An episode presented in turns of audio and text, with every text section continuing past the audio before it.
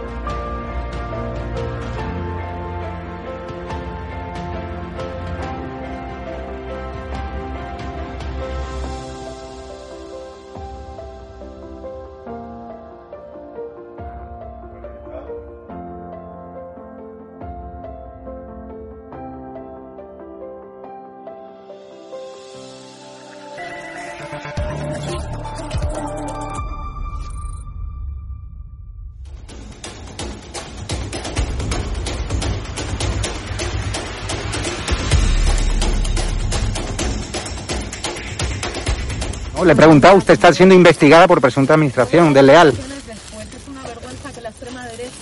¿Quién es la extrema derecha? ¿Los que contratan, los que tienen alpirracas en su puerta a un delincuente? ¿Los que tienen alpirracas a un delincuente en su casa? mirándote a los ojos, a los fascistas, a la pues extrema derecha mediática y política, no nos vais a amedrentar, que no nos vais a amedrentar, te lo estoy diciendo mirándote a los ojos. Ha dejado, que, la, extrema derecha ha dejado al cuidado de sus hijos hoy con la niñera que presuntamente hemos pagado todos los españoles o no. amedrentar a la gente ¿Ha dejado hoy a sus hijos o al pirracas, al delincuente que tenéis en la puerta que la pagar? o a su hermano que fue detenido por apalear, por agredir a la policía en Vallecas, o a su hermano. Señora ministra. No, valiente no. O sea, es una vergüenza que los españoles paguemos a su niñera. Es una vergüenza.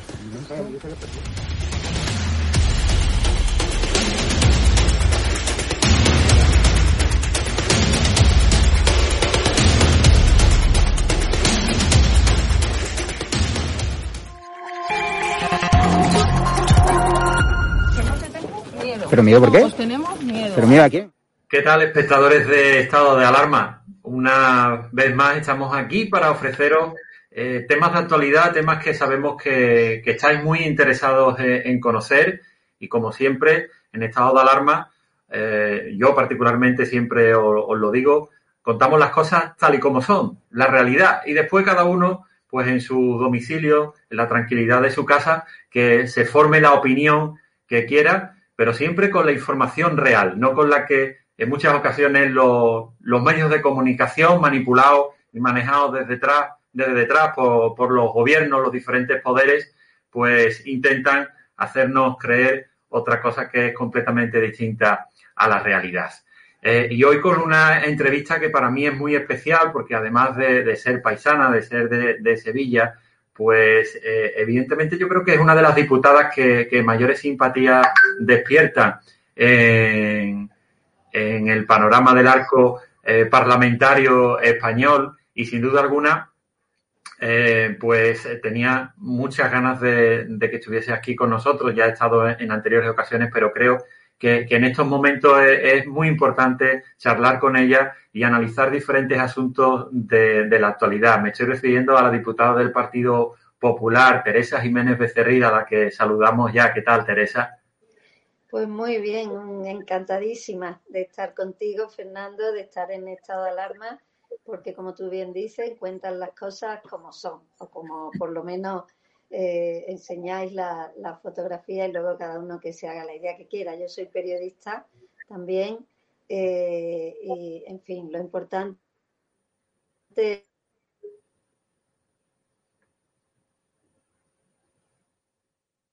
su idea y es para mí un placer estar con ustedes y contarles, pues bueno, lo que, les interese o lo que, lo que más queráis saber de la actualidad, que desgraciadamente a veces es difícil estar aquí dentro en el Congreso y no, y no saltar Yo algunas veces salto, lo cual no es muy conveniente, pero, pero es que no, no lo puedo evitar, con lo que veo.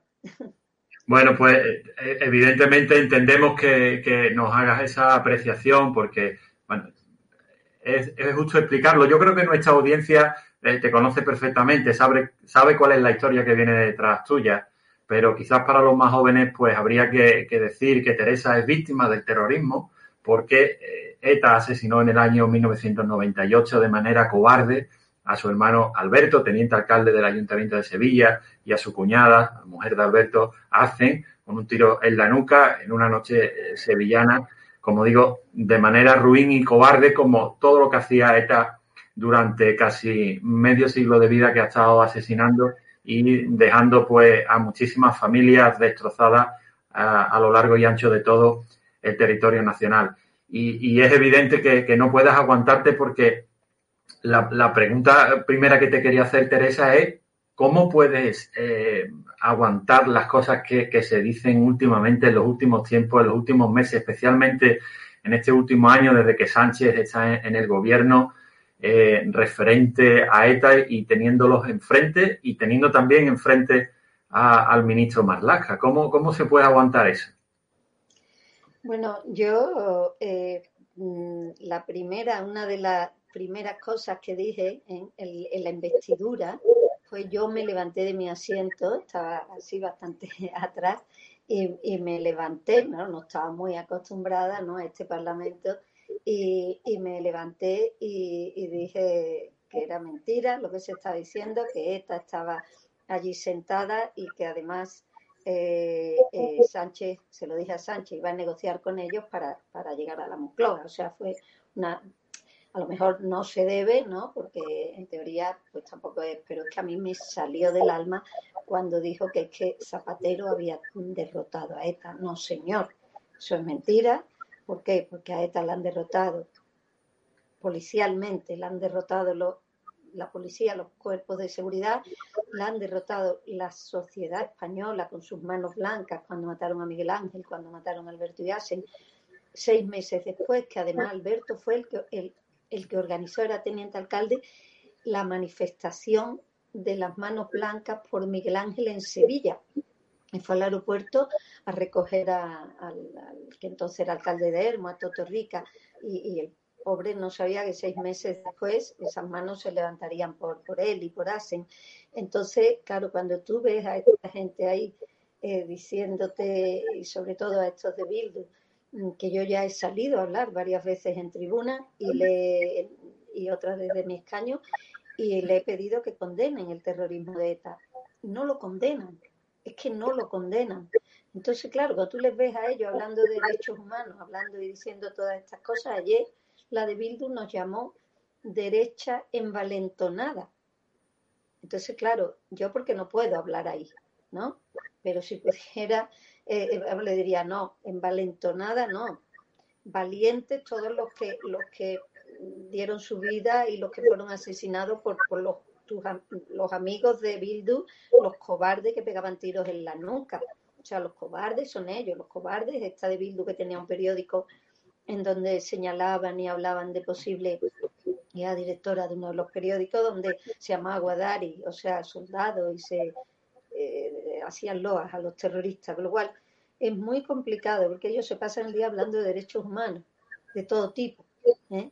Y entonces, claro, a ti lo que te viene a decir, pero en vez de tanto derecho humano, empieza condenando el terrorismo, empieza intentando que se resuelvan los más de 376 casos que hay sin resolver y todo eso. Entonces, es muy duro, es muy duro ver a Marlaska, al que yo mm, admiraba, que yo como periodista escribí un artículo, recuerdo en ABC, eh, donde decía, ole tú, y punto suspensivo. Y, y, yo le tenía mucha admiración porque, pero yo creo que nos tenía un poco engañados, porque no se puede cambiar tanto. Porque quizás, Teresa, ese es uno de los aspectos que, que más nos sorprende a todos. Es decir, un juez que conoce perfectamente cuál es la legislación española porque lleva muchos años estudiándola, aplicándola, eh, y que ha sido además señalado por ETA literalmente que ahora haya cambiado como se le da una vuelta a la tortilla y, está haciendo totalmente lo contrario de lo que hacía cuando era juez, que es algo alucinante, ¿no? es algo alucinante. O sea, yo ya hasta físicamente lo veo como reducido. O sea, lo veo como, ¿sabes? Cuando una persona ha perdido para ti todo el, todo el lustre, ¿no? Y, y yo se lo digo, yo le dije, es que usted se ha despojado de su armadura, de dignidad, de esa armadura que usted tenía, que eso es eso es lo que ninguno podemos perder. ¿eh? Podemos estar en partidos, podemos hacer lo que sea, pero hay una cosa que se llama la coherencia, eh, la dignidad, eh, porque tú tienes que entrar al bar de enfrente de tu casa, tú te tienes que mover por tu ciudad, por tu barrio, con la cabeza alta, sabiendo dónde estás, ¿no? Y, yo creo que esta persona ha comprado totalmente el discurso sanchista, este discurso de entrega al independentismo, de entrega al nacionalismo, y lógicamente esto es un pago ¿no? que, se, que se está haciendo eh, al entorno de, ETA, ¿no? a Bildu y por supuesto a, a, los independentistas de Cataluña y tal, por mantener a esos socios aquí.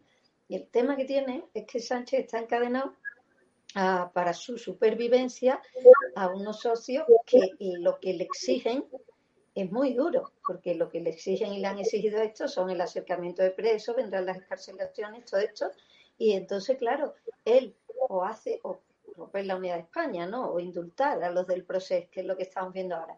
Entonces, claro, es que el pago es altísimo, ¿no? Entonces, si el Tribunal Supremo te dice por unanimidad que no, que no puedes indultar, y tú indultas,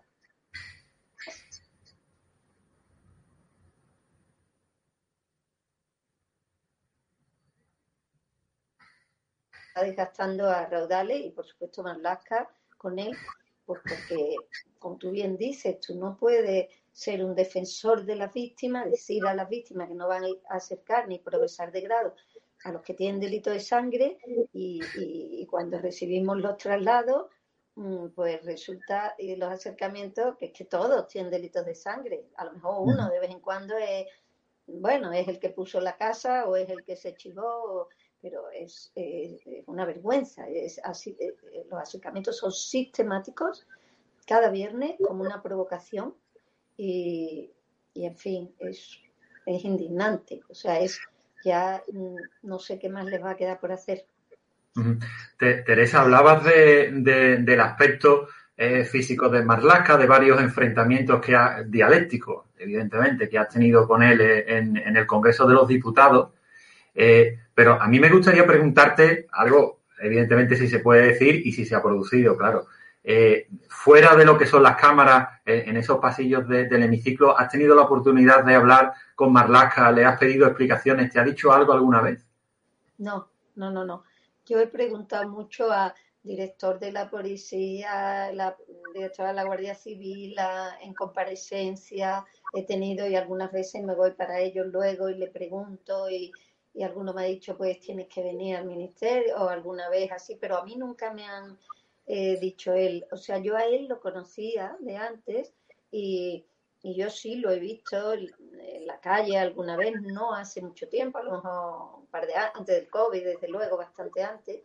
Y, bueno, le saludé y tal, pero todavía no estaba. Eh, eh, a mí lo que me ha. O sea, yo lo que no he aceptado, por supuesto, son los acercamientos, pero tampoco pueden decir, pero bueno, eh, otros han acercado, sí, tú puedes a lo mejor acercar a uno que esté enfermo, no nos gusta, no queremos, no, no debe ser, pero em, lo que no puede es no dejar a ninguno en la cárcel. Es que yo ayer hice una pregunta parlamentaria, mm, preguntando, ¿eh? digo, visto los acercamientos sistemáticos de cinco, cinco lo mínimo, entre cinco y diez a la semana de terroristas, de ETA a cárceles del País Vasco o limítrofe o su entorno, progresiones de grado y tal, lo han hecho a tal velocidad cada viernes, nos le llamamos nosotros Viernes de Dolores, o sea, nosotros cada viernes nos levantamos con lo, con lo que ha hecho este, este Henri Parot, uno de los últimos, el Parot había, mm, es que intentó volar la Gavidia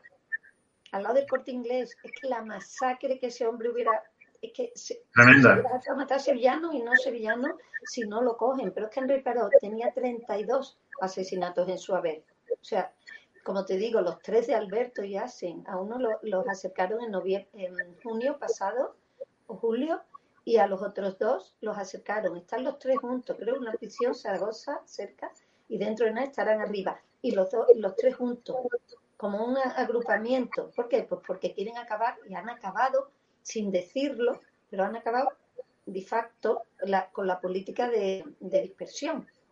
Entonces, eh, yo creo que yo nunca le, antes sí le había encontrado y todavía con respeto y eso, pero yo a partir de esta humillación que además dijo él a la víctima que no acercaría a los que tenían delitos de sangre y lo ha hecho, eh, para mí ha perdido, ha perdido, él suele decir cuando yo le pregunto o cuando yo intervengo, dijo una vez que por qué me ponían a mí, ahí un, poco en un tono despectivo, ¿no? Como diciendo, no lo dijo, eso no, no me faltó el respeto, no, no dijo por qué ponen a esta, pero le faltó decir como, y decía como que si no había otro, que por qué me tenían que poner siempre a mí, ¿no? Entonces, claro, yo le contesté diciendo, mire, yo tengo todo el derecho, a, yo soy un sujeto como cualquiera de, de, pleno derecho, me han elegido los españoles para estar aquí.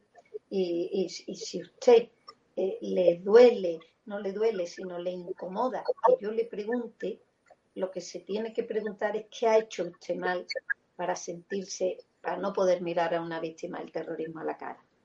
¿Entiende? El problema es suyo. El que ha cambiado es usted. Yo estoy en el mismo sitio que estaba hace 20 años. Está claro. Estaba en la calle, en la sociedad civil, ahora estoy muy de parte de sociedad civil, pero también pudiendo hacer política la política se puede hacer en muchos sitios, no solo como diputado. Y, o sea, somos sujetos políticos, hacemos política, ahora mismo la estamos haciendo con este programa. Y entonces... El, brazo político, Teresa, de, ETA eh, es Bildu, todo lo tenemos muy claro, eh, pero después por detrás no hay que dejar tampoco de mirar a los otros nacionalistas vascos, al PNV, a los que en muchas ocasiones, eh, en determinadas ocasiones se les llama recoge nueces porque son los que aprovechan Lo, que Bildu va dejando. Eh, ¿Cree usted que hay una política eh, de mutuo acuerdo entre Bildu y PNV para, mientras que el PNV gobierna en el País Vasco, conseguir, por ejemplo, la cesión de, la, de las cárceles por parte del gobierno para que después eh, Bildu marque quién es el que tiene que salir y, no de esas cárceles vascas? Creo, a ver, yo creo que la, gestión de prisiones, o sea, el haber otorgado la, competencia de prisiones, la gestión, que es una cosa que el PNV pide desde hace mucho, em, y no se le ha dado, y además, de hecho, el PNV ha dicho que con el Partido Popular eso hubiera sido muy difícil. Eh, eh, es al PNV, o sea, porque es, son los que están gobernando y la gestión se le da a ellos. Por supuesto que era una reivindicación también de Bildu, por supuesto que eso estaba en las cosas que yo no sé las cosas que firmaron, yo no estaba. Yo he visto fotos de Lastra con Simanca y las de Bildu mm, sonriendo y de Amor y compañía mm, acordando, ¿no? Eh, antes de la investidura. no sé lo que se acordó ahí, pero evidentemente Bildu todavía va más allá, o sea, en escarcelaciones, en pedir de todo, ¿no?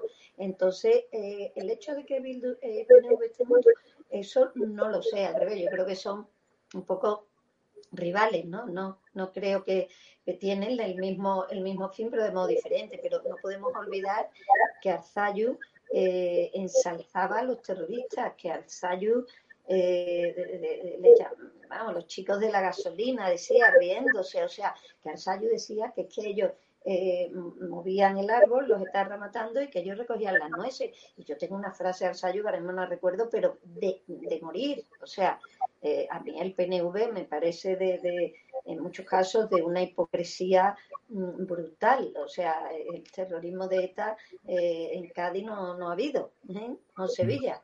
¿Por qué? Pues porque la sociedad no lo ha permitido. Pues yo tengo montones de amigos FAC, a los que quiero muchísimo. De aquí le mando todos mis besos a, Jaime Mayor Oreja, a Carlos Iturgay, tenemos también con nosotros a, Beatriz, que es del País Vasco, Famula, Edurne, y tenemos, y conozco muchísima gente, María Sangil, y quiero decir que no tengo nada contra los vascos, pero que la sociedad, que el PNV, que es el que ha gobernado muchísimo, pues, pues en fin, lo ha, lo ha permitido, ha mirado para otro lado en muchos casos. Entonces, mm, eso, eso tienen esa culpa y yo creo que ahora mm, ellos quieren ponerse la medalla de los que van a sacar a los, a los terroristas. ¿Por qué? Pues porque resulta que la reivindicación de las familias y de los colectivos de amigos y todos los etarras que se llama Echerat, que está por todos lados, ha ido al Parlamento Europeo, yo me recuerdo, yo recuerdo iban al Parlamento Europeo y tal, y decían unas barbaridades que yo de vez en cuando me metía en las reuniones, como diputado podía hablar siempre que quisiera, pues mm, decía, eso es mentira tal, o contaba lo que le hicieron a Alberto y Asen, y entonces los mataba porque claro, lo peor que tú puedes hacer con esta gente es el testimonio de una víctima. Ellos están intentando venderse ahí en Europa de que, oh, el Estado español que nos tiene a cada uno en un sitio, a los presos y pobrecillos y tal y tal. Y llega una víctima y cuenta lo que hicieron con el coche de Zaragoza, que lo dejaron caer la furgoneta y estaban oyendo los gritos de los niños jugando y lo dejaron caer.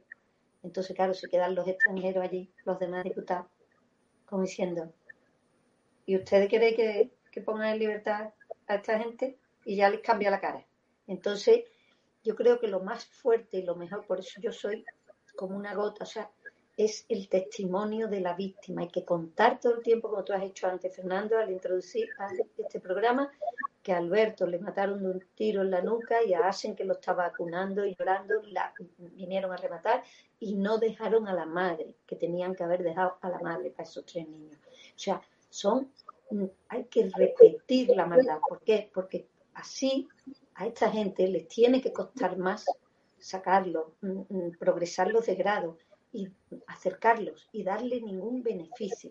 No hay que premiarlos, no les debemos nada, nos deben ellos la vida de nuestros seres queridos. Por cierto, eh, Teresa, acabas de hablar, acabas de nombrar a, los tres hijos de, Alberto y Hacen me gustaría preguntarte eh, si llegáis a hablar de, estos temas en casa, porque me imagino que evidentemente es una cosa que está en la calle, que está en la sociedad, en la televisión, eh, cualquier informativo, pues te puedes encontrar con ellos. No sé si llegáis a hablar de esto, ellos expresan alguna opinión al respecto.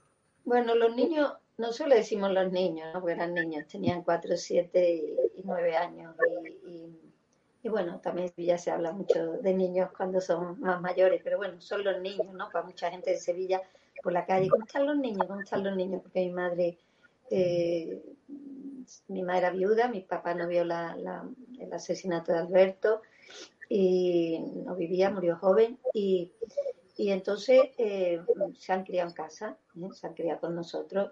mi sobrina se vivió en Italia conmigo, fue al colegio allí también un tiempo y Clara también está en mi casa, Alberto y siempre todos los veranos, fuera llovido mucho en Italia y siempre venía.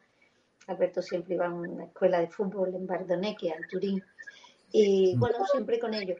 En mi casa no se juega al recuerdo, o sea, en mi casa no se, no se habla. A ver, hemos hablado mucho, de, hablábamos de Alberto, está todo lleno de fotos y de Asen y, y nos reímos de cosas y contamos cosas de ellos. O, acuérdate, mamá, cuando te iba con una sartén o no sé qué, o tal, o decimos, no, este, o qué te pareces a tu padre o tal y cual. Pero de lo que es todo lo que pasó no se habla, porque es durísimo.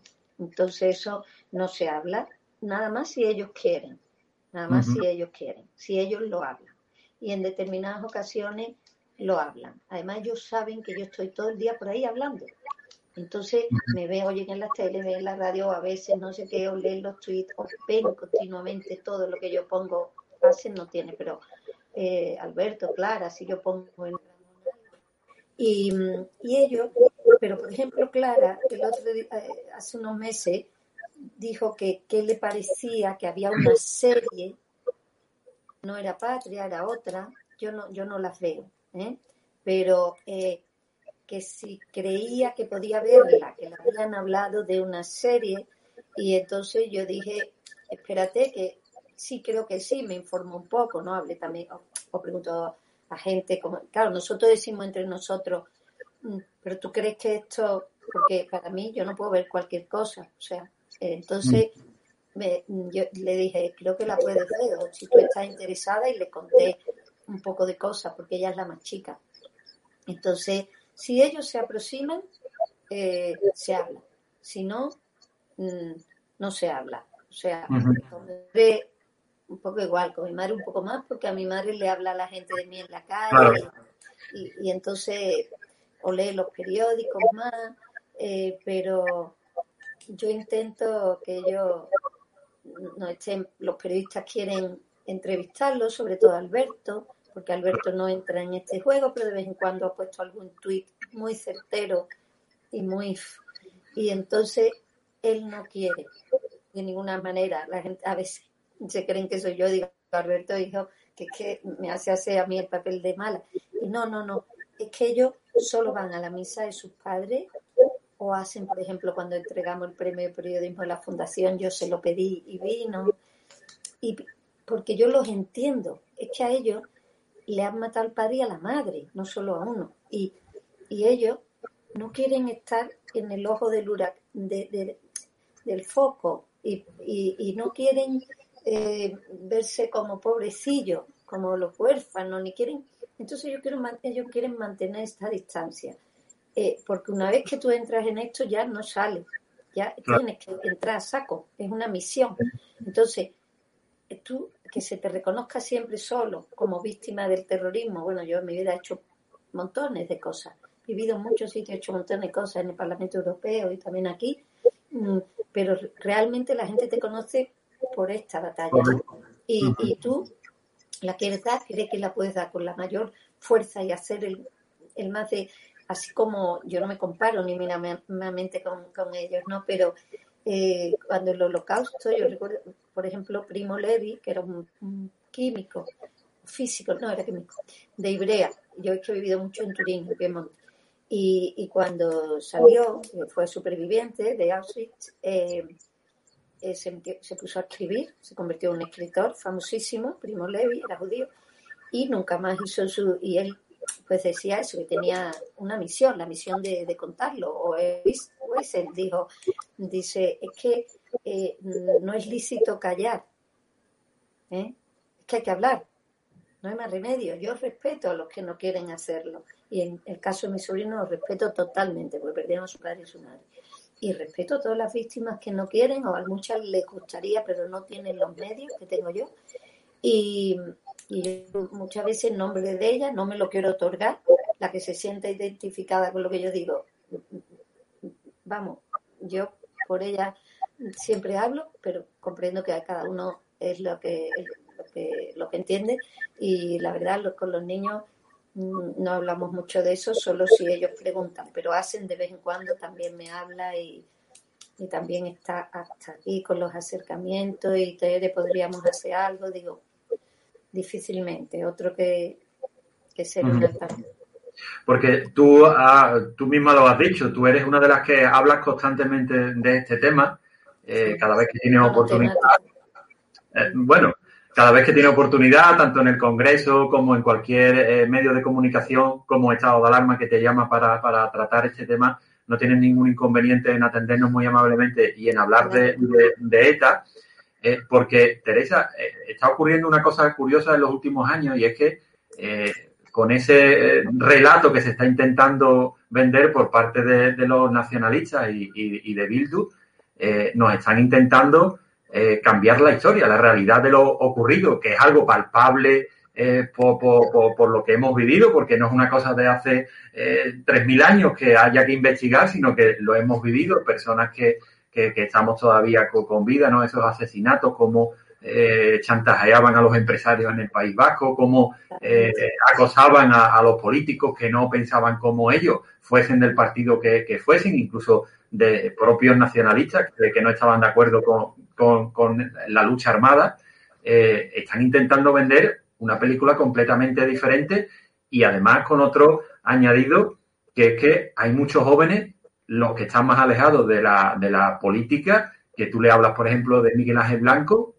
que fue, que fue quizá el, detonante de ese cambio eh, radical que hubo en la sociedad española, la forma en la que mataron al concejal del Partido Popular en Hermoa, y, sin embargo no saben quién es.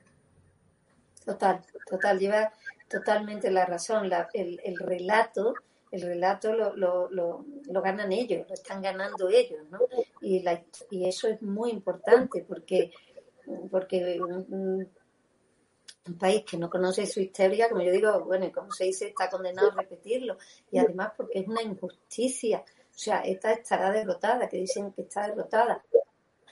A mí sí, está derrotada, pero sus herederos están sentados al lado mía. O sea, que está derrotada así, así, está derrotada policialmente y desde luego, eh, eh, gracias a Dios, porque ninguno queremos que eso exista y qué maravilla para los pobres y la gente del País Vasco no tener que estar mirando debajo de su coche o ninguno, ¿no? Pero, pero claro, que no se conoce, no está derrotado del momento que han ganado el relato. ¿Por qué no se estudia mucho más la historia del terrorismo en los colegios? ¿Por qué no se estudia en, en, en las universidades? Eh, ¿Por qué a lo mejor unas linitas en libros de texto y tal, y seguro que en los, de Cataluña o en el de País Vasco y lo mismo ni siquiera. ¿Y por qué no las fotos de, ese guardia civil con una niña heridísima que la está sacando en el cuartel de Zaragoza, que es espeluznante?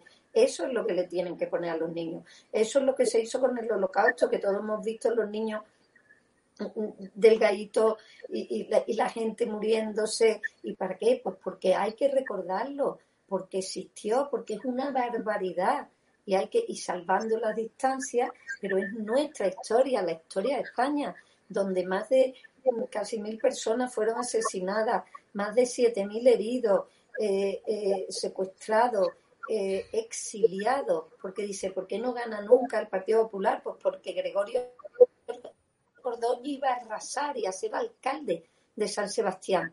Y lo mataron. Porque de la UCD, que era eh, Jaime Mayor y Oreja, me enseñó una, una foto, Jaime, y estaba con cuatro personas y solo estaba vivo él. Y eran todos políticos, los mató ETA. Y a él le intentó matar por dos veces, no consiguió. O sea, y, tú sabes la de gente que tuvo que exiliarse. Esa gente no vota, está empadronada en otro sitio. Entonces, es una. Todos el PNV, claro, claro. Es que, es que es que cambió, es que esos son crímenes de lesa humanidad, porque es que mm, mm, cambiaron el destino de, un, de, una, de, una parte de España eh, a base con, la, con las pistolas y las bombas. Entonces, mm, todo eso hay que saberlo y todo eso hay que cambiarlo, pero no interesa, claro, ¿por qué no interesa? Hombre, si lo progresan de grado, los acercan a las cárceles del País Vasco, eh, pactan la investidura con PNV y Bildu para seguir sentado en la Moncloa, eh, con los independentistas que los van a indultar y que quieren lo mismo que quieren los vascos. Ellos no matan, pero la, eh, la, idea es la misma, romper España. Eh, y con los enemigos de España. Claro, todo eso se oculta, porque claro, si tú ves esas barbaridades, dices, pero yo por qué tengo que acercar a este mm, y por qué tengo que ayudarle y por qué tengo que hablar eh, de concordia y de futuro. Mentira, mentira, no nos engañe, señor Sánchez. Usted está mirando por su futuro, no el futuro de todos los españoles. Teresa, hablabas de, los acercamientos de, los presos de ETA eh, y que esta misma semana hacía, hace pocas horas, hacía una pregunta en el, Congreso de los Diputados al ministro Marlaska de si sabía cuántos presos quedaban por acercar. No, no, ha sido pregunta escrita. A él le he hecho varias veces preguntas, sí, sí, sí. Esto ha sido, no ha sido una pregunta, pero vamos, que ojalá cualquier día esto se la pueda hacer. Eh, en lo que he hecho pregunta escrita al gobierno, Marlaska, porque él es el ministro de Interior, van dirigida al gobierno, y en la que en la que pregunto, o sea, visto todos los acercamientos sistemáticos de cinco a la semana y tal, es que yo he echado la cuenta y es que a mí no me queda ninguno que no haya sido acercado a la parte del norte, o sea, o al País Vasco, que creo que haya más de casi un 40%, o de zonas limítrofes, ¿eh? para que luego el primero, para que estén más cerca sus familiares para verlo. Como yo digo, mi madre se daría dos vueltas al mundo por ver media hora a mi hermano, pero al cielo no hay carreteras que yo sepa. Entonces, eh, yo no digo, eso no es venganza pero es que que cumplan íntegra sus condenas. Yo no soy partidaria de pena de muerte. Soy católica, no soy partidaria y, no solo por ser católica, sino bueno, no soy partidaria. Ahora, si te echan 30 años, te los cumplen. Y si luego cambió la ley y te tocan 40, te los cumplen. Ahora, no puede ser que salgas con 22 años, a los 22, a los estés tú ya pendiente de a ver cuándo van a salir ya los de Alberto, porque en tres días están sentados en una terraza en el País Vasco, porque ya con un grado le, le, y ya empezará. Y si no lo hacen, es por la presión nuestra, porque si de Juana Chao lo dejaron 18 meses más en la cárcel, en que estaba Rubalcaba de ministro, que, que siempre todo el mundo, ah, fantástico, bueno, fantástico, yo no tengo nada contra él y, todo, pero pero quiero decir que también eh, eh, eh, a, a, de Juana Chao lo querían sacar porque se puso en huelga de hambre y estaba Zapatero y le convenía y Zapatero fue el primero que empezó a negociar, pero de, dicen todos han negociado, sí, todos han negociado, pero se han retirado, porque si, si Aznar hubiera negociado hasta el fondo, no le ponen una bomba para cargárselo, ¿no? Como le pusieron, y no esto. O sea, una cosa es ver hasta dónde se puede llegar y otra, pero además si es que esta ya no está matando, ¿por qué hay que premiarlos?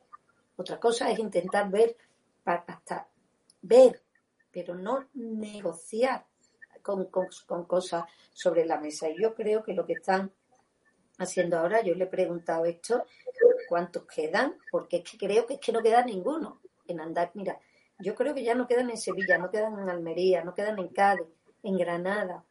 Es, que hay mucha eh, eh, de, de, máxima seguridad y algunos de los que, bueno, la mayoría no están arrepentidos. Es mentira.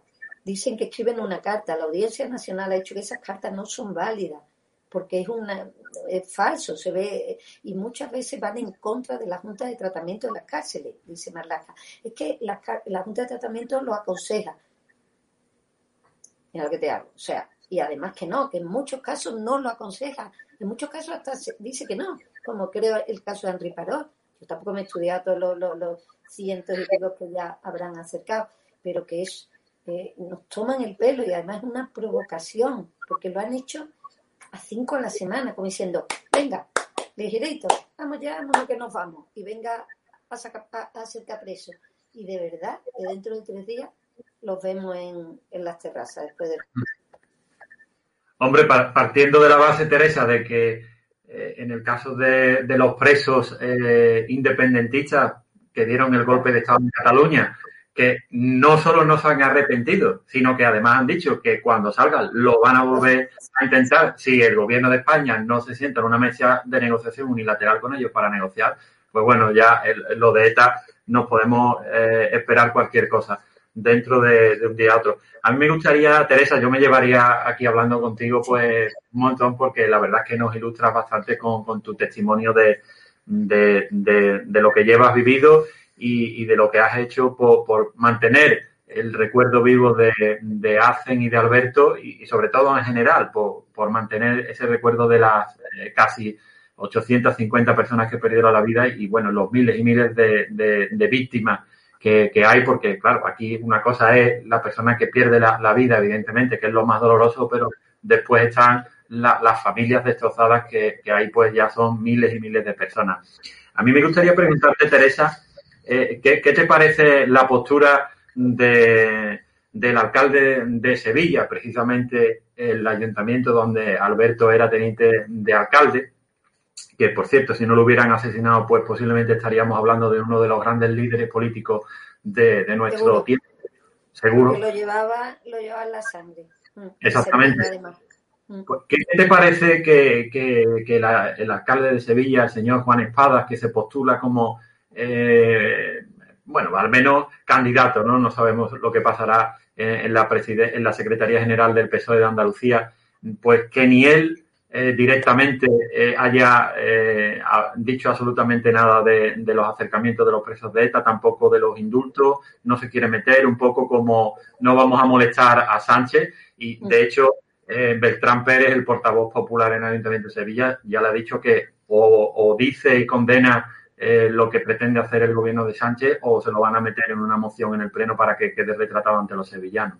Yo, a ver, yo creo sobre los indultos, yo creo que es un, bueno, quiero decir solamente una cosa rápida para terminar con lo de, con, con el tema de ETA, que es muy importante que la gente sepa que hay más de 376 o 370 crímenes de ETA sin resolver esa es una batalla importantísima. Hay más de 50 terroristas que cometieron todos esos asesinatos, fugados, muchos, y otros. Y, es una batalla de, dignidad y justicia de, la, de esta asociación, que es Daniel Portero, que nuestra fundación lo premió. Y, y, ahora han hecho un vídeo muchos periodistas y en el que sale Soledad Becerril, María Sangil, sale Expósito, sale mm, un montón de, gente, me dejo mucho, por eso no cita solo alguno. Se llama Stop Huidos de la Justicia. Y, y está como, y, queremos lanzar eso para, para que de verdad eh, se, traiga a los, a los fugados, el, gobierno y todo pongan interés en que se resuelvan estos crímenes y en que se haga justicia y a los que están fuera, en Venezuela, por México, por donde sea, los traigan o se busquen. Y eso es muy, muy importante. Y, y dicho, y dicho esto, sobre, sobre el alcalde de Sevilla, eh, a ver, yo creo, eh, yo creo que tiene un papel incómodo entre, entre nosotros, ¿no? Porque yo eh, con él me he entendido siempre muy bien, faltaría la verdad, yo soy una persona totalmente que digo lo que, lo que pienso. Mm, mm, me he entendido dentro de la fundación, él es presidente de honor de la fundación y siempre no hemos tenido ningún problema a la hora de premiar, de los premios, mm, en la misma sintonía, con lo cual, evidentemente, lo que tú has hablado, pues eh, a cualquiera persona queda claro el por qué de, su silencio, ¿no? Posiblemente. Eh, bueno, porque pero yo no creo que a, que a, que a, que a él le, le, le, haga ninguna gracia eh, este, esto, o sea, estos indultos que posiblemente todavía no se han dado, pero que se pueden dar en contra del informe demoledor del Tribunal Supremo, que lo ha que lo ha sacado por unanimidad, no nos olvidemos, y, que, es imposible, es imposible estar en contra de eso. Y entonces eh, yo creo que es muy difícil la postura de mantenerse eh, en, el equilibrio ahí en, la, en el sin, sin retratarse, como tú dices, ¿no? Yo no estoy en, en el ayuntamiento, me imagino que serán los que están allí los que darán los pasos que tengan que dar. Yo solamente digo que lo que es en el entendimiento dentro de la fundación con él, mm, yo lo tengo bueno y, y, y él, eh, eh, que luego él, yo personalmente creo que no esté, que no estará de acuerdo con estos acercamientos y estas cosas, que no lo diga, de verdad se lo tenéis que preguntar a él. Porque a él. Bueno, hablábamos de, de ETA, hacíamos ese paso y, ya para ir concluyendo, pues hacemos también un breve inciso en esos indultos que parecen que, podrían llegar en contra, como tú bien señalabas, del propio dictamen del Tribunal Supremo que ha dicho que no se cumplen ninguno de los requisitos para que se pueda conceder eh, un indulto ni parcial ni total, porque no hay ningún tipo de arrepentimiento por parte de estas personas, porque además han amenazado con volver a repetir lo mismo que hicieron ya eh, el, uno en, en Cataluña. Eh, yo no sé qué postura eh, tiene pensado adoptar el Partido Popular, si va a, realizar algún tipo de, acción previa a, a estos indultos para presionar un poco al gobierno a la hora de tomar esta decisión. Por supuesto, nosotros toda esta sesión de, control, tuvimos ayer sesión de control por la mañana, eh, fue pregunta, batería de preguntas, o sea, al gobierno, al ministro de Justicia, a todo, todo el que habló, todo el que habló, hasta un compañero mío que es de UPN, eh, eh, tenía que hablar de los peajes y dijo peajes lo de los, lo de los el que vamos a pagar los españoles con los indultos, o sea que sí, y todos mis compañeros que hablaron, todos, la portavoz, Cagamarra, Pablo, eh, todos, todos los que hablaron, eh, fue el tema principal. Y por supuesto, el partido, el Partido Popular, ha dicho que llevará a los tribunales, o sea, no solo vamos a ser vía tribunales el, el, el hecho de los indultos, o sea, lo vamos a, a recurrir todo esto, ¿por qué? Pues porque es que es increíble que vayan a indultar contra, como digo, un informe que es que mm, si uno lo lee, tiene el tiempo de leerlo, que es increíble, es imposible hacerlo. Yo no sé qué se va a, o sea, él ha sacado que no hay que ser vengativo, que, que no hay que tener venganza ni revancha, ¿no, señor Sánchez? No es venganza, es la ley. No es revancha, es justicia. O sea, es que es claro como el agua. Es que, es lo que le estamos trasladando a la, a la, gente joven. O sea, que estamos, que estamos eh, o sea, que hay unos, unos presos que sí pueden delinquir y, y, pueden salirse con la suya, que ya viven de lujo, que están ya en una situación y que, y que hay cambio hay otros que no. O sea. Entonces yo creo que, que, vamos, que un presidente eh, tenga, vaya a indultar a, a sus socios de gobierno para seguir en el gobierno, es inaudito. ¿Dónde está la democracia? O sea, yo creo que aquí hay una batalla contra Madrid, ¿me entiendes? Estarán echando cuenta y dirán, nosotros nos llevamos Cataluña y País Vasco, y sobre todo mucho Cataluña, y están ya echando cuentas y, dirán, en Madrid pues vamos a rinconar Madrid, en Madrid fuéramos todos fachas, figúrate Madrid, que Madrid, yo estaba de, apoderada en Vallecas y en Vallecas se ganó Vallecas, mm, eh, eh, Puente Vallecas, los barrios más, yo he hecho muchísima campaña en Carabanchel, en todos los, en montones de barrios, en Madrid, en pueblos, eh, y, y era, te quitaban de las manos los papeles y eran, o sea, qué facha ni facha, pero ¿de qué están hablando? Son gente mm. con ganas de libertad, con, con, ganas de que las dejen vivir, que, que, vivan del mérito de su trabajo y de, y de, y de no sé, que, que, están hartos de que se quieran meternos la mano al bolsillo y sacar todo el dinero eh, posible, decirnos hasta cuándo el aire que respiramos nos van a quitar dentro de dos días, entonces la gente ha dicho basta y, es lo que ha pasado en Madrid, yo creo que se va a extender al resto de España.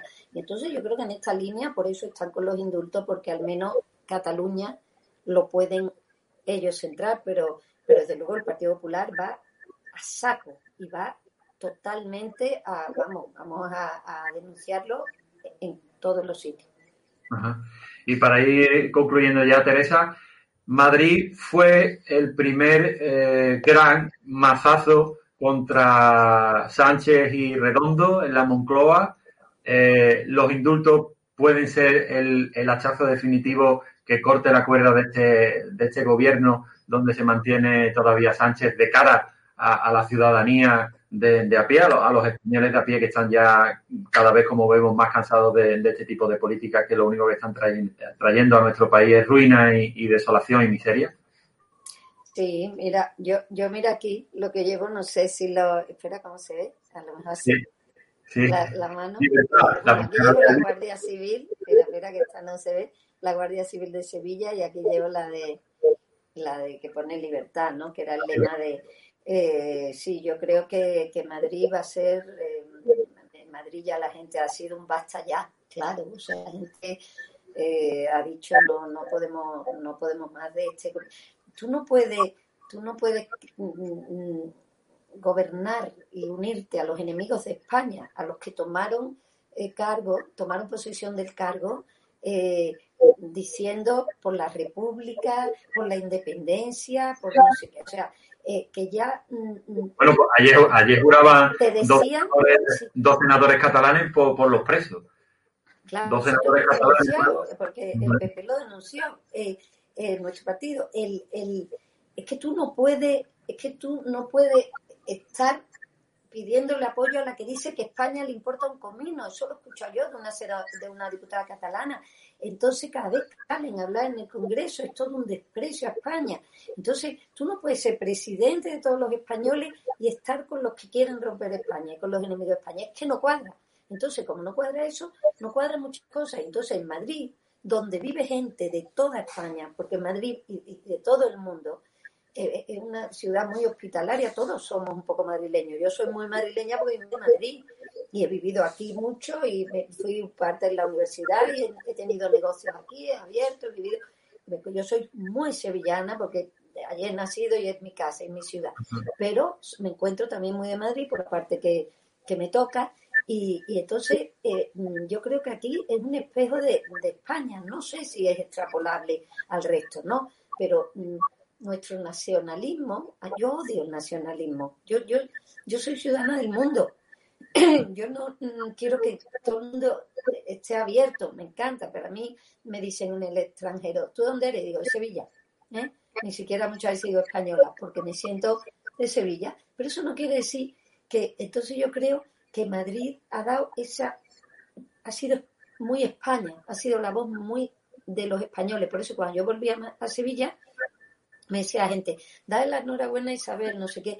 Y yo tengo que deciros que tengo una esperanza enorme y además estoy convencida que nuestro presidente, y lo digo, va, va a tener, vamos, cada vez la gente me dice más por la calle que lo que me está gustando y no sé cuánto y tal y tal y el trabajo. Y de verdad yo creo que la gente lo que quiere es que les den tranquilo y, por eso están en Andalucía pagando los impuestos, eh, respondiendo y contraatacando la ley CELA, todo lo que nos quieren quitar la libertad, en donde gobernamos, intentamos que no nos la quiten.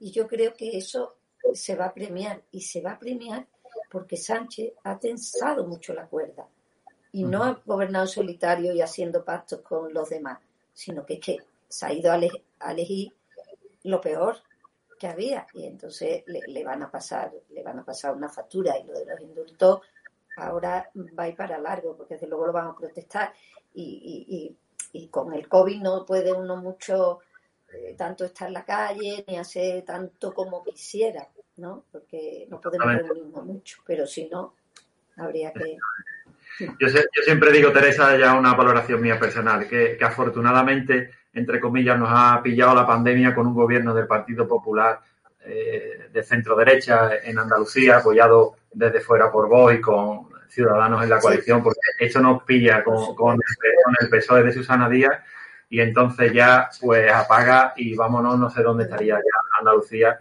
con los indicadores que tenía de, de paro ya de por sí. Pero bueno, y, bueno, y por otro lado... Son gobiernos muy, ideológicos, muy ideológicos, son gobiernos muy ideológicos que se preocupan más de lo accesorio y de, y de cosas. Yo lo sufro aquí en las comisiones, con muchos de los ministerios, cuando vienen a hablar, son gobiernos de poca gestión y de poca... Y claro, luego al final se, se traduce, pero bueno. A veces nos llaman a nosotros cuando las cosas están peor, pero bueno, también nosotros tenemos ideología, también defendemos los valores por supuesto, cómo no. Y, eso yo creo que tiene que ser un equilibrio entre, entre todos. A todos nos importa la economía, las cosas de comer, pero también, como tú has dicho, nos importa que no acerquen a los presos y que no pisoteen la, memoria, la dignidad y la justicia. Exactamente, pues Teresa Jiménez Becerril, muchísimas gracias por, este ratito que, has compartido con... tan bueno. Hemos echado, como decimos aquí en nuestra tierra, en Andalucía con, todos los espectadores de, Estado de Alarma.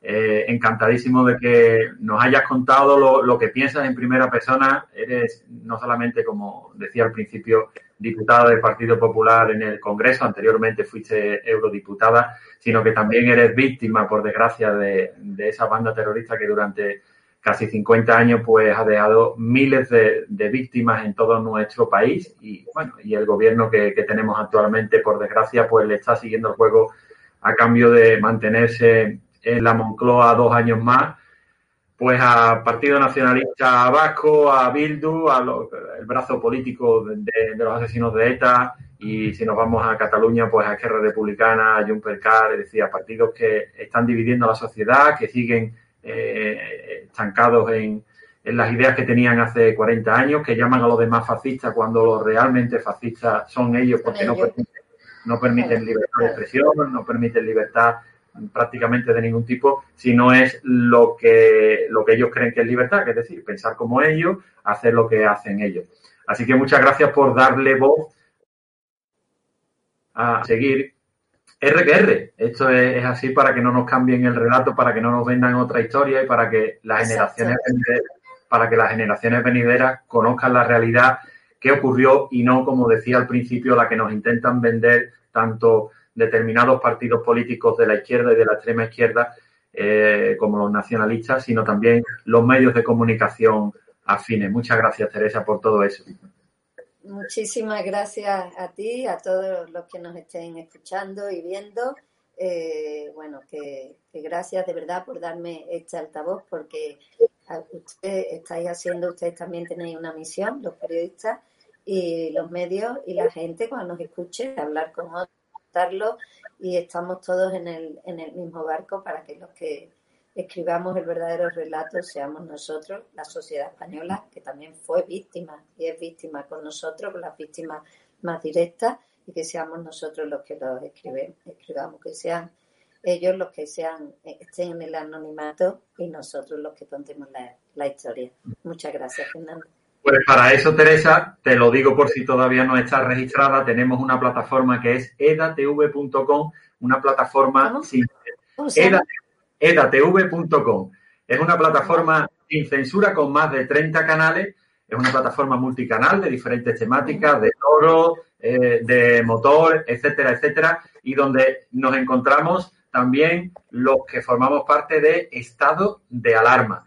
En edatv.com, muy fácil, simplemente es ingresar, eso es, ingresar un correo electrónico, una, una clave de acceso, recibes en tu correo electrónico eh, un link, le das a confirmar y automáticamente de manera gratuita entras a formar parte de, este, de esta plataforma multicanal eh, libre de censura donde cada uno expresa la opinión que quiere, como decimos nosotros, las puertas abiertas para todo el que quiera decir lo que piensa, siempre con respeto, siempre con educación y después las personas que nos vean, pues cada uno que piense lo que quiera y que después cuando llegue la hora de depositar la confianza en las urnas, en las diferentes elecciones, pues que elija lo mejor. Cada uno Exactamente. Es, sagrado, pero ojalá que, nos entendamos y que, y que prime la, el interés general. El sentido común y el, interés general de los, de los españoles, que desde luego el de ahora está un poquito alejado. Sí, exactamente. Pues. muchas gracias, Fernando. Muchas gracias, Teresa. ¿Qué tal? Ya me conocéis, soy Hugo Pereira de Estado de Alarma TV y hoy os voy a explicar pues cómo os podéis registrar en edatv.com, en la plataforma, en la televisión sin censura que día tras día pues aún os estáis preguntando pues cómo puedo registrarme y cómo puedo ver el contenido en exclusiva, por ejemplo, el murciano encabronado, por ejemplo, múltiples entrevistas y múltiples vídeos e imágenes, ¿no?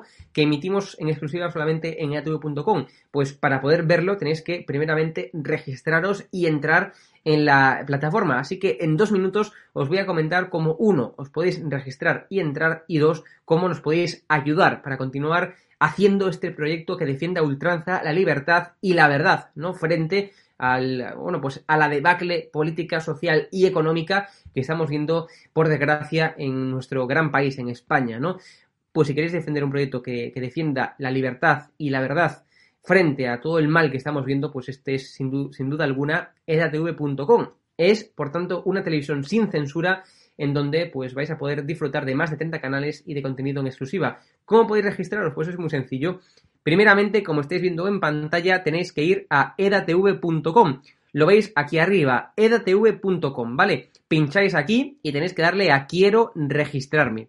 Pincháis ahí y ponéis los datos fundamentales. Por ejemplo, yo pondré Hugo eh, Pereira Chamorro y el correo electrónico. Voy a poner un correo electrónico que acabo de crear, ¿vale? Para que veáis todo el proceso eh, en este vídeo, ¿no? Ponéis el correo electrónico, pincháis en si quiero recibir, le dais a continuar, ¿vale? Y ahora, como veis, eh, nos pide que firmemos este contrato de suscripción, lo leéis con calma, por supuesto, y le dais a continuar. Y ahora nos pide que introduzcamos pues una contraseña. Yo voy a introducir la mía, ¿vale? Pues pongo aquí una contraseña y lo doy a continuar. Y ahora me pide que confirmemos el correo electrónico. ¿Y cómo podemos confirmar el correo electrónico? Pues es muy sencillo. Tenéis que ir al correo que habéis puesto en el tercer campo en el registro, pues tenéis que ir a vuestro correo electrónico, lo voy a poner en pantalla para que lo veáis y tenéis que simplemente ver que os llegaría un correo, como veis, aquí ya me aparece el correo electrónico, ¿no? Un correo automático del equipo de EDATV, ¿vale? Em, pues para hacer, pues para terminar con la eh, suscripción, tenéis que venir al correo este que os llega, suscripción a TV, pincháis sobre él y veis que aquí pone confirmar tu suscripción pinchando aquí. Bueno, pues pincháis aquí, ¿vale? Y ya automáticamente eh, habréis confirmado vuestro correo electrónico y os pide, ¿vale? Que elijáis una membresía. Está gratis, mensual, semestral, anual, ¿vale? Pues podéis elegir, por ejemplo, si queréis ayudarnos pues con 9,99 euros al mes y con la tarifa eh, plata, pues le dais a aceptar y suscribirse. Pincháis aquí y como veis, ya os dice aquí, os pone todo claro, a Fact Consulting, plata, tarifa plata mensual, 9,99 euros, le dais a pagar y os abrirá ya pues el TPV, ¿no? Ponéis vuestra tarjeta bancaria, ponéis la caducidad, el código de seguridad y ya podéis llegar a pagar dándole a este botón automáticamente. ¿Vale? Esta es una función muy sencilla si nos queréis ayudar de forma económica. Bueno, pero imaginaros que también lo queréis, lo podéis hacer de forma gratis. Pincháis aquí en gratis y le podéis dar a aceptar y suscribirse, porque luego vais a poder cambiar la membresía una vez que estéis dentro. Os voy a mostrar cómo. Le dais a aceptar y suscribirse, ¿vale? Y ahora ya pues podéis acceder con el correo electrónico que eh, acabáis de, crear, ¿vale? Le dais a eh, el correo electrónico, le ponéis la contraseña que acabáis de, de poner, le dais a acceder y ya podéis acceder a la plataforma, ¿vale? Entonces le dais a aceptar y desde el menú de la izquierda podéis hacer muchas cosas. Pincháis en este menú, como estáis eh, comprobando, las tres rayitas aquí arriba a la izquierda y tenéis dos opciones fundamentales. Uno, la donación voluntaria. Pincháis sobre ella y ponéis, por ejemplo, la cantidad que nos queráis eh, donar para ayudarnos, ¿no? Por ejemplo, imaginaros, pues eh, un euro, dos euros, cinco euros, diez euros ponéis, ¿vale? Imaginaros 10.00 y el mensaje que nos queráis poner, pues muchas gracias por vuestro labor, ¿vale? Eh, y vais a enviar donación, ¿ok? Le pincháis aquí y os abrirá, como veis, pues la pasarela, el TPV, la pasarela de, pago, ¿vale? Le dais a aceptar y continuar y ya os irá a esta página que ya conocéis, ¿vale? Número de tarjeta, caducidad y código de seguridad, le dais a pagar y listo. Eh, como os decía, imaginaros que estáis en la versión gratis, ¿vale? En la membresía gratis y queréis ayudarnos ahora eh, a, digamos, económicamente, ¿no? Pues es muy sencillo. Volvemos al menú de la izquierda, pincháis aquí arriba, menú de la izquierda, área privada. Y como veis, se os abre esta página web y aquí abajo pone eh, perfil actual, ¿no? Y estamos en bronce. Si queremos irnos a plata o a oro, pinchamos en cambiar. Pinchamos aquí, ¿vale? Eh, y cambiáis membresía. Ves que estoy en gratis, ¿no? Y mucha gente está en gratis y no sabe cómo ayudarnos. Pues es muy sencillo, tenéis que ir a mensual, eh, a semestral o anual, lo que queráis, y pincháis en plata u oro, ¿vale? Cuanto más paguéis, pues evidentemente más privilegios tendréis, más charlas en privado con, Javier, con Raúl, etcétera, tendréis, y otros privilegios, ¿vale? Que se os irán eh, explicando y enseñando a medida que también los vayamos implementando. Estamos, sabéis, en modo beta, en modo prueba. Con lo cual, poco a poco iremos dando más privilegios a esas personas que estén en plata u oro, ¿vale? Imaginaos plata, pues le dais a guardar membresía, le dais a que sí, ¿vale? Y se os iniciará el proceso de pago, le dais a aceptar y continuar y ya se os mostrará esta página, tarjeta, caducidad y código de seguridad, ponéis estos datos y le dais a pagar. Y, automáticamente pues ya habréis cambiado, ¿vale? De, de membresía. Eh, por favor, os, invitamos a que esto lo hagáis, ¿vale? Y a que dejéis eh, Patreon, a que dejéis vuestro miembro de YouTube y eh, que os pongáis a pagar, ayudarnos económicamente, por tanto, aquí, en la plataforma. ¿Por qué? Porque cuando pagáis, en, por ejemplo, en Patreon, cuando sois miembros de YouTube, hay una parte de ese dinero que, nos, que queréis que vaya para nosotros, pero que realmente va para YouTube o va para Patreon. Es decir, hay unas comisiones que nos, que nos, que tenemos que pagarle, que tenemos que darle, sí o sí, queramos o no, a Patreon y a YouTube. Entonces, con lo cual, imaginaros, pensáis que nos estáis donando 5 euros y realmente son un euro para nosotros y el resto para YouTube o para Patreon. Son comisiones muy grandes, con lo cual lo más beneficioso para nosotros y para ustedes es que eh, nos donéis dinero, que eh, os hagáis miembros, digamos, cambiéis de membresía en la plataforma y no nos ayudéis desde Patreon o no, nos ayudéis desde los miembros de YouTube. ¿Por qué? Porque, repito, porque se llevan una comisión importante eh, ambas plataformas. Y ese proceso de daros de baja y demás lo tenéis que hacer vosotros, porque nosotros, evidentemente, no controlamos ni YouTube ni controlamos Patreon. Son empresas completamente diferentes a eratv.com. Con lo cual, tenéis que daros de baja eh, en Patreon o, en miembros de YouTube y venir, por favor, a eratv.com. E imagina una televisión libre. Ahora ábrelos porque ya está aquí. EDATV es una multiplataforma de contenido con más de 30 canales y sin censura.